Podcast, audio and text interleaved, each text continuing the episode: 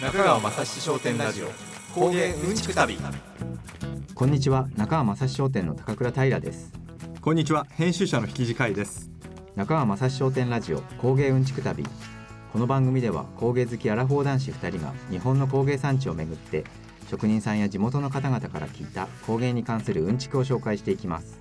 現地に行かないと体験できないことや聞けない小ネタ普段はなかなか記事の中心にはならない。でもそれを知ると工芸のことがより一層好きになる。そんな B 面的な情報を皆さんと共有できればと思っております。さて今月は中川正史商店のお膝元奈良のお話をお送りしておりますが今回からは中川正史商店についてより詳しくお話を伺っていきたいと思います。そこでスペシャルゲストをお招きしました。早速ご紹介したいと思います。中川正史商店14代社長の戦国彩さんです。よろしくお願いします。よろしくお願いします。すいやどうですか高倉さんなんか今日はちょっとだいぶ緊張気味、あの背筋を伸ばして 収いつもいつものあのリラックスした感じがちょっとないななんて思います。けどいやいやそうですね。ちょっと緊張感がありますはい。あのまず僕の方から改めて戦国さんの紹介をさせていただきます。戦国さんは大阪芸術大学卒業後大手印刷会社でデザイナーとして働いた後え2011年に中川正史商店に入社。生産管理や商品企画社長秘書ブランドマネージャーなどを経て2018年より14代社長に就任されています。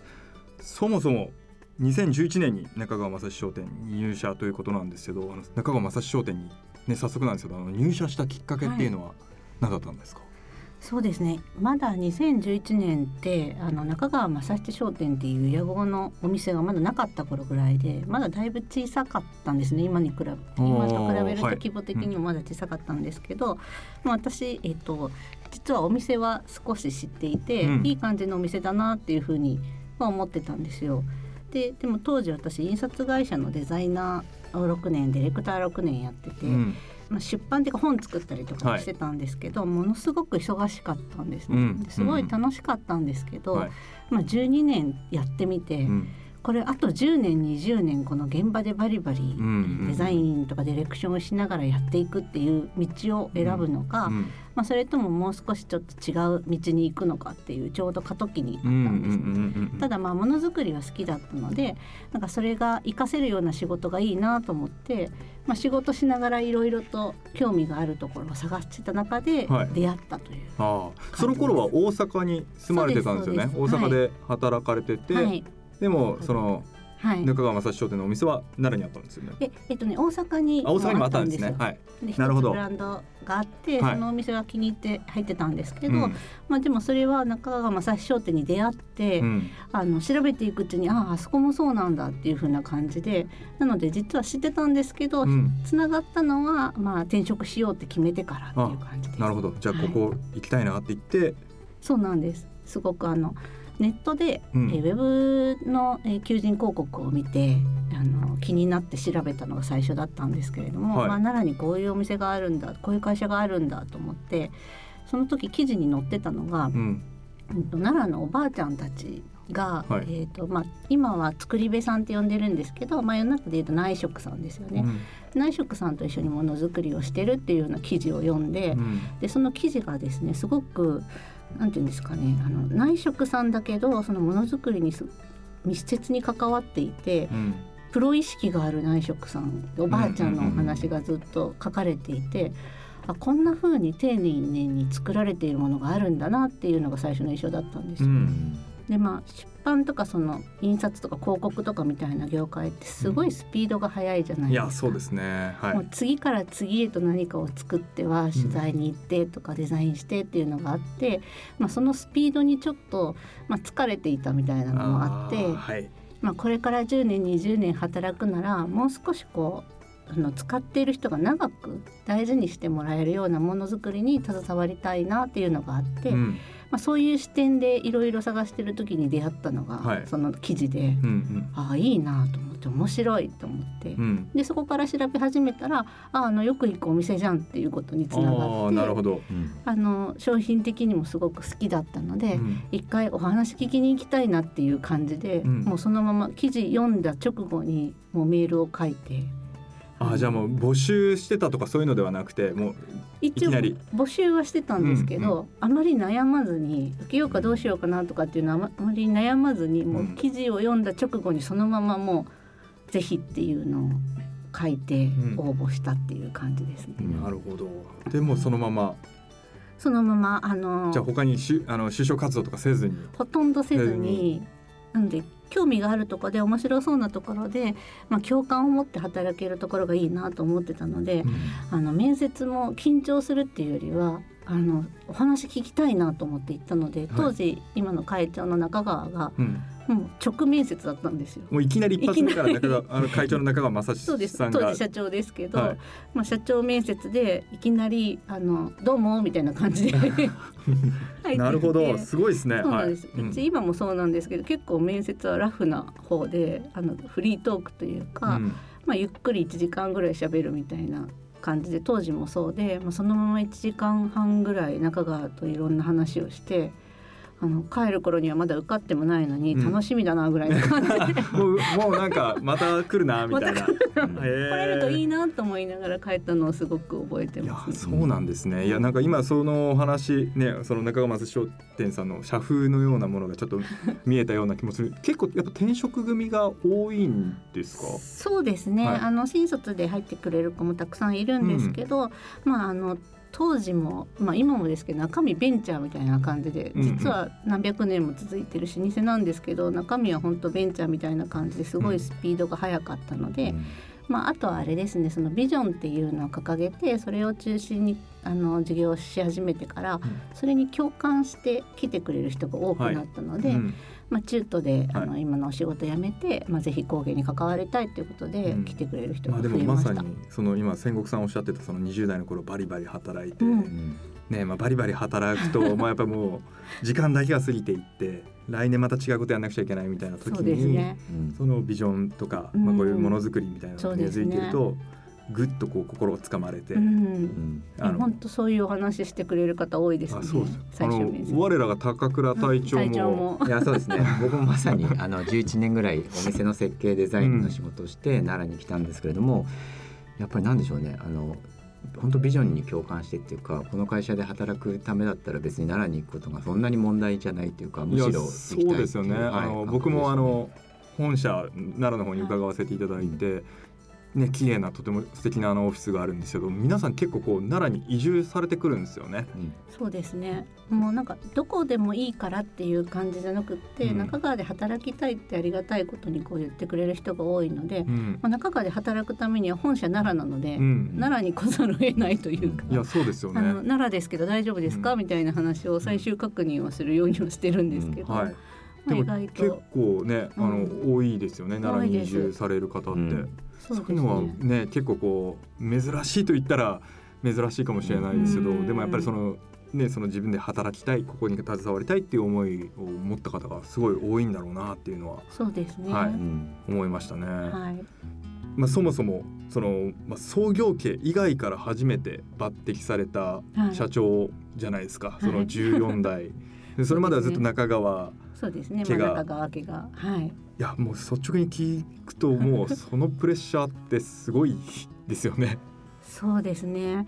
まああの300年続いてるうん。企業なので、まあ、300年続いてるところで中川家で以外でっていうことを真正面から受け止めると、んもうあの進めなくなるので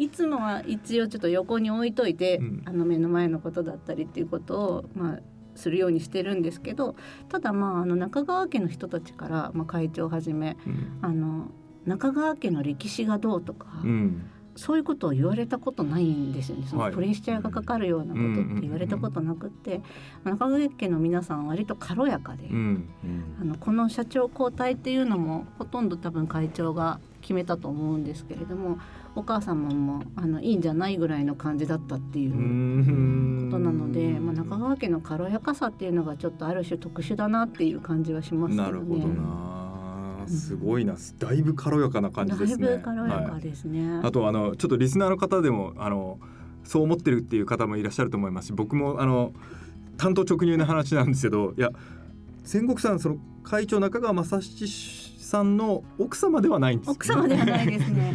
奥様だと思われてるリスナーの方もいいいらっしゃるんじゃないかなと思って、今日はあのその誤解だけはちょっとそうですね。あの奥様ではございません。ではないですよね。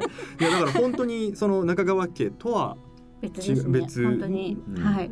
の社長っていうのはねもうやっぱり聞いただけで結構こう いろいろ大変そうだなと思うんですけど、うんまあでもねその中川家の皆様の軽やかな姿勢とあとまあそのビジョンですよねをあの共有する社員の皆さんとなんかこう和気あいあいとやられてるんだろうなっていうのはなんかすごくうんうん感じましたね。うんはい。じゃあ移住されて奈良に移住されてもうどれぐらい経つんですか？えー、12年かな。なるほど。高倉さんは？僕は8年あ、ですねそうですか。ちょうど僕面接が戦国さんだったんですよあ、そうなんですねそうですそうです。カジュアルにどうもみたいな感じだったんですか？まあでもねこういう感じであのカジュアルに話していただいてでこの辺に住むといいよとか、うん美味しいものもあんまりないけどちょっとちょっとあるよみたいな そういうなんか生活面当時はね最近はね最近はね美味しくなら本当美味しいお店増えたくさんたんですけど。増えたっておっしゃってましたよね。はい。そんな中あの戦国さんのが思うこう奈良の魅力ってなんかあります？奈良ってやっぱいいな。ですね。なんか京都と比べられること結構多いと思うんですけど、はいどちらもあの一大観光地ではあるんですけど、奈良はダントツのんびりしてるなって思いますね。やっぱり。まあ鹿い鹿ますしね。そうですね。あの街中に鹿があれだけ自由にいるっていうのが作ってる空気っていうのはうん結構あるとすご思いですよね。インド以外見たことなくないですか？いやいや結構当たり前のように鹿が。ゆっくり歩いてきてぶつかってくるじゃないですかそうなん。ですよ。なんか県外の皆さんは奈良公園に行かないと鹿いないって思われてるかもしれないですけど、うん普通に街中に 家出ると鹿いたりしますからねあれはやっぱりすごい面白いし、まあ癒されるんでしょうね。るねやっぱりあの鹿の存在がね当たり前のようにいるから外に出ればちょっと癒しがあるみたいな感じですかね。うんうんまああとは本当に大阪から引っ越して思ったのはあの暗いってことですね。ああ闇闇？闇がある。闇がある。あのえー、とそれは奈良町のうん本店を設計していただいた内藤博先生が、はいあのトークショーの時におっしゃってたんですけど奈良には日本中でこう失われつつある本当の闇があるっていうふうにおっしゃってて、うん。で闇ってその裏側とかいうわけじゃなくてなんかちょっと怖い話なのかなって顔がいう。んですよ違うんです違うんですよかったよかった。もうすごいディープな話になるのかなと思いましたけど。暗闇が暗さがまだ残ってるっていうことだと思うんですよね。はい。それ聞いててすごい私も本当そうだなと思って、うんうんうん奈良の何がいいですかってよく聞いていただくことが多いんですけど、やっぱり夜になるとちゃんと暗いみたいなことってうん。すごくいいなと。思いますね。なるほどな。うん静けさを夜は静かなものだっていうことをうん取り戻すというか、あそうかもしれないですね。んあのね前回の前々回かな？あの東大寺の話をした時にも、あの南大門はいはい行ったんですけど、うんあの巡った時は昼間行ったんですけど、うん。その前日に夜も通ったじゃないですか。うんやっうんぱ雰囲気全然違う本当うん。ね。こんなに表情違うんだなっていうのも昼と夜でこんなに違うんだなっていうのは確かに感じれる場所だったなっていうのを思いますし、で東大寺とかも見ようによってはすごい怖いみたいな ね。夜見ると、ね。いやでも僕も会社から帰る時に、うん。猿沢池っていう興福寺の近くのお池があるんですけどそこでその真っ暗な池があって月が出ててで五重塔とか見えるとあなんか昔から変わらない風景があるんだなってすごい感じるんですね。いやーそうですよね。ねその闇っていうのも、うんまあやっぱ光と影っていうのは、もともとその日本の文化としてうんあるじゃないですか。うんでねまあひ光だけじゃなくて、まあ闇があるからそうですそうです。光が綺麗に見えるっていうまあそういうものが街全体であるってことですあるよね。ってことですね。だからちゃんとその暗さもあって、うん。あの昼間の鹿とうんほのぼのした空気もあってみたいな、うん。まあ、だからこうのんびりさせるというか、うん、あのゆったりするっていう空気があるんじゃないかなって思います。なるほど。最初は結構寂しかったですけどね。夜。そうですね。ちょっと若い時はちょっとそうですね。大阪つまらないかもですけどね。東京みたいな、うん。はいでもなんかその会社全体としてはやっぱりそういうおっとりした印象っていうのはまあ確かにあるんですけどでもまあやられていることっていうのはねおっしゃってた通り結構ベンチャー的なことも。やられてますし、うんあの結構こういろんなことをチャレンジされてるなっていう印象はあるんですけど年齢層でいうと結構どれぐらいが平均多いんですか？今30代半ばぐらいがボリュームゾーンかなっていうふうに思います。もうまさに20代しこたま働いてそう。本当そうですね。なんかまあ。地に足つけたものづくりやりそうですね。たいみたいな、全然ゆっくりしてなくて驚く人多いですけど まあイメージ的にはあの、はい。そういうふうな仕事に携わりたいなっていう、まあ、実際、うん。あの全国の作り手さんとお仕事はできますし、うん。まあ、そういうところに楽しみを見出してくれるといいなっていう。まあそうですよね。はい。まあ、あくまで拠点としての奈良でありそうですそうです。まあ、その中川正史商店さんが掲げているこの、まあ、全国の工芸を元気にするっていうことのはあの携わっていけるっていうことですよね。そうですね。もうそれはいしかしてないぐらい、そうですよね。最近聞いたのであの僕が入社する頃って平均年齢30代前半だったんですけど、うん。それがなんか30代後半ぐらいに最近なってきてるらしくて、うんうん要は僕らぐらいに入った人があんまり辞めないんでそのままそうですよね。平均年齢が上がってる。なるほどなるほどなるほど。問題問題なのかわかんないですけど。あの若者もまたそうですね。来てくれるといいなっていう。中川雅史商店ラジオ。中川雅史商店ラジオ。工芸うんちく旅。さて次回はより具体的に中川正史商店が掲げているビジョンや中川正史商店に関するうんちくなどを伺っていきたいと思いますので千国さん引き続きよろしくお願いしよろます。しくお願いします。ではまた次回お会いしましょう。中川正史商店ラジオ。工芸うんちく旅。お相手は中川正史商店の高倉平と編集者の引地海と中川正史商店の千石からでした。さようなら。